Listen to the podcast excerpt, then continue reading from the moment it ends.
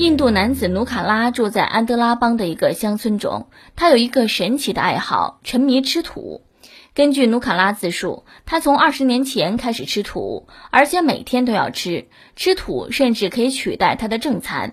他一天的吃土量可以达到一公斤，但他却表示自己从未因吃土生过病。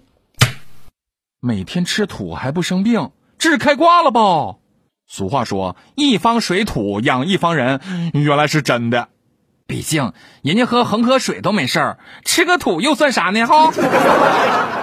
听说只吃素不吃肉，身体缺少锌和铁，很容易得异食癖啊！所以我吃肉多，那是为了健康。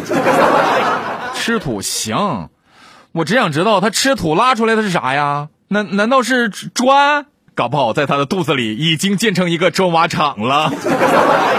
妈亲呐，这要是再吃下一颗种子，岂不是就可以在里头发芽种菜了？羡慕！我要是也能每天吃土，一个月就可以省下一千多的伙食，巨款呢！啊，啥土好吃？介绍一下吧。这这马上月底了吗？我现在就准备吃起来了。开玩笑呢，千万别学啊！